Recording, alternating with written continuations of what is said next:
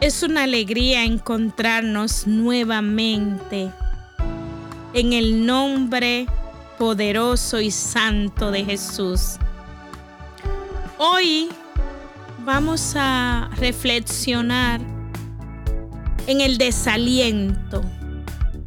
Cuando el desaliento nos impide orar. ¿Qué hacer? Así que quédate con nosotros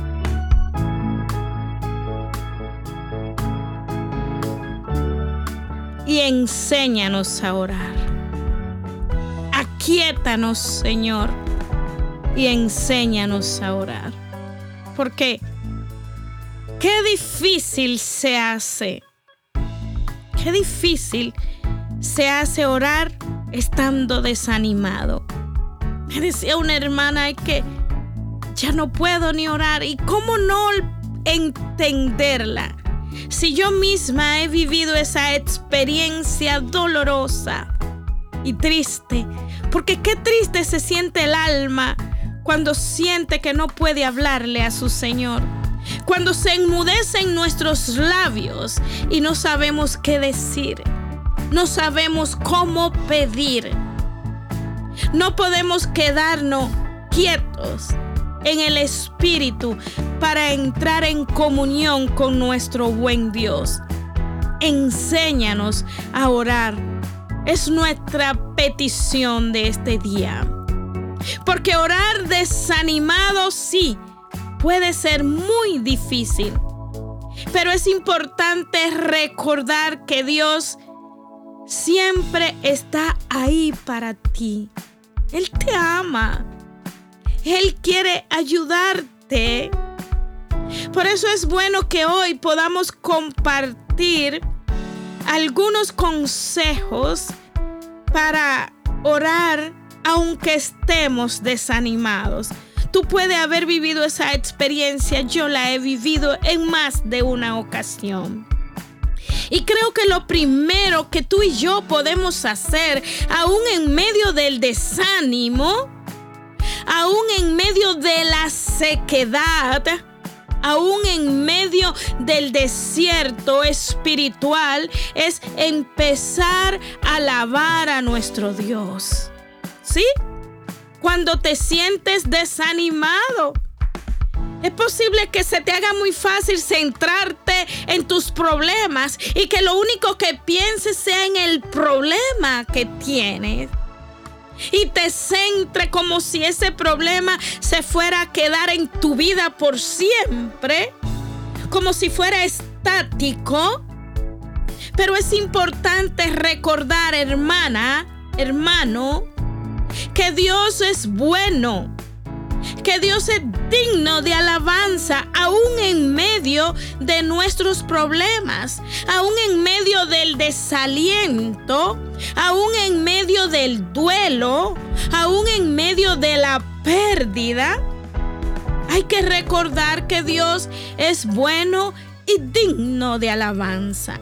Entonces tómate un momento para agradecerle por todo lo que Él ha hecho por ti. Si vas en tu vehículo, aprovecha el momento en que manejas y le dice Dios, yo te alabo y te bendigo y te doy gracias, Señor, porque tú eres mi Dios, porque tú eres mi Señor, porque en ti me refugio, porque tú eres el consuelo de mi vida, porque tú eres el santo, porque tú eres el príncipe de la paz porque tú eres el alfa y el omega, eres el principio y el fin, eres nuestra salvación, eres Dios omnipotente, eres el santo entre los santos. Las virtudes de Dios, sus características no cambian porque nosotros tengamos problemas. Dios sigue siendo Dios. Dios sigue siendo misericordioso. Dios sigue siendo grande. Dios sigue siendo poderoso. Dios sigue siendo tierno. Dios sigue estando presente. Por eso aún en medio de nuestros problemas, cuando no tenemos ánimo para orar, empecemos alabando a Dios. También en segundo lugar es confía en Dios. Confía. Y si necesita el aumento de tu fe, pídele, Señor, aumenta mi fe. Porque la presencia de Dios y las promesas que Él te ha hecho a ti y a mí no cambian porque tengamos problemas, porque estemos viviendo un desierto, porque estemos desalentados. Confía en Dios. Es importante que recordar que Dios es más grande que tus problemas. Él tiene el poder de ayudarte. Confía en que Él te va a escuchar, en que Él va a responder tu oración. Confía, confía en Dios. Y también otro consejo es ser honesto con Dios. A veces eso sí que nos hace, se nos hace un poco difícil en este fin de semana compartiendo con nuestras hermanas, le decía, a veces las mujeres llevamos un saco sobre nuestras espaldas de cosas que nos han sucedido en nuestra niñez, adolescencia o ya casada, en cualquier etapa de nuestra vida y, y nunca la hemos podido abordar. No hemos podido hablar de ellas y le digo, no es que hay que andar cantaleteando y diciéndole a todas las personas las cosas que nos han sucedido, pero tenemos que darnos cuenta que esa carga pesada, ese fardo, en nuestros hombros que nos hace, que nos desalienta, nos desanima, nos puede llevar a una profunda tristeza, nos puede llevar a la depresión, nos hace caminar encorvadas, es porque muchas veces venimos arrastrando historias no contadas.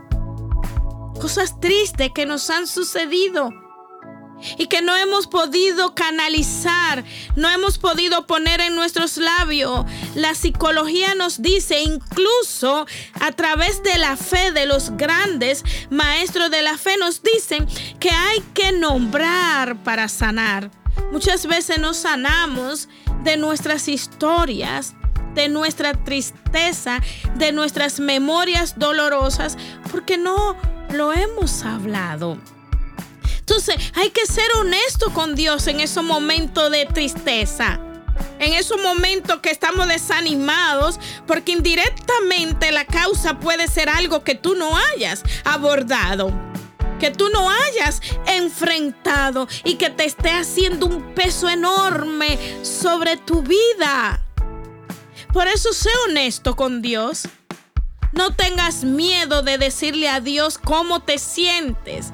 Él sabe cómo te sientes, pero Él quiere ayudarte, quiere escucharlo de tus propios labios. Pide ayuda también. Si necesita ayuda, pide a Dios que te la dé. Él te dará las fuerzas que necesita para superar tus desafíos. Y si no, también te va a poner al lado una persona que te acompañe, que te escuche en lo, a, a través de la cual tú puedas descansar tu corazón. Entonces, podemos decirle a Dios cuando te sientas desanimado, ser honesto y pedirle ayuda y tú le puedes decir, Señor, me siento desanimado, me siento desanimada, estoy pasando por un momento difícil y no sé qué hacer, pero sé que tú estás conmigo por eso te alabo por tu amor y tu fidelidad. Y confío en que tú me ayudarás. Dame la fuerza para superar este desafío en el nombre de Jesús. Amén. mira qué cortita, mira, mira, mira qué simple, qué manera de abordar directamente a Dios en tu necesidad. Me siento desanimada estoy pasando por un momento difícil, no sé qué hacer. Así tú vienes a Él y le dices, no sé qué hacer, pero sé que tú estás conmigo. Fíjate, está exponiendo tu dificultad, tu problema en medio de tu desaliento, pero está confiando en que Dios te va a ayudar, en que Dios está contigo. Le va a decir, te alabo por tu amor y tu fidelidad. Confío en que tú me ayudarás. Dame la fuerza para superar este desafío en el nombre de Jesús. Amén. El Señor ha escuchado mi oración. Ahí tenemos que llegar nosotros. Que en los momentos de desánimo, en los momentos de angustia, al terminar de entregarle a Dios nuestra oración, podamos proclamar, el Señor ha escuchado mi oración. No temas, porque yo estoy contigo. No desmayes, porque yo soy tu Dios. Te fortaleceré y te ayudaré te sostendré con mi diestra victoriosa. Isaías 41:10. Eso debemos en los momentos de desánimo. En los momentos que no podemos orar, podemos recurrir también a la sagrada escritura y orar con la palabra. Orar con los salmos. Buscar tu columna de fe. Si no la tienes, Pídele al Espíritu Santo que te regale ese versículo en el cual tú te vas a apoyar en los momentos de mayor dolor, en los momentos de mayor angustia, en los momentos de desánimo. El Señor es mi pastor, nada me faltará. En lugares de verdes pastos me hace descansar. Junto a aguas profundas de reposo me conduce. Me restaura el alma. Me conduce por sendas de justicia por amor de su nombre. Salmo 23 del 1 a 3. Pero oye esto. Me restaura el alma. No se nos puede olvidar que el Señor es el reparador de los corazones rotos, que el Señor repara el alma abatida, el alma triste, el alma que ha perdido toda esperanza. Entonces podemos orar con el salmo, confiando completamente que le estamos hablando al Señor con su propia palabra con las palabras del salmista. Aunque ande en valle de sombra de muerte, no temeré mal alguno porque tú estás conmigo. Tu vara y tu callado me infunden aliento. Aunque ande en valle de sombra de muerte. Ahí tenemos que llegar nosotros. Que aunque tengamos problemas, con la familia, cuando las cosas no están saliendo como nosotros esperamos, quizá porque somos mujeres y hombres de fe, cuando las cosas no vayan bien con el ministerio, cuando la vida te dé un revés, cuando te visite de repente esa enfermedad que, que, que sacude todos los cimientos de la familia, del hogar. No se te olvide que aunque ande en valle de sombra de muerte, no temeré mal alguno. Eso es lo que debemos decir tú y yo. Aunque ande yo en sombra de muerte, yo no temeré mal alguno.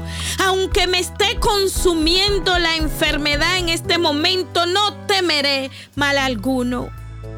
Aunque mis lágrimas no cesen de bajar de mis ojos por mis mejillas, no temeré mal alguno.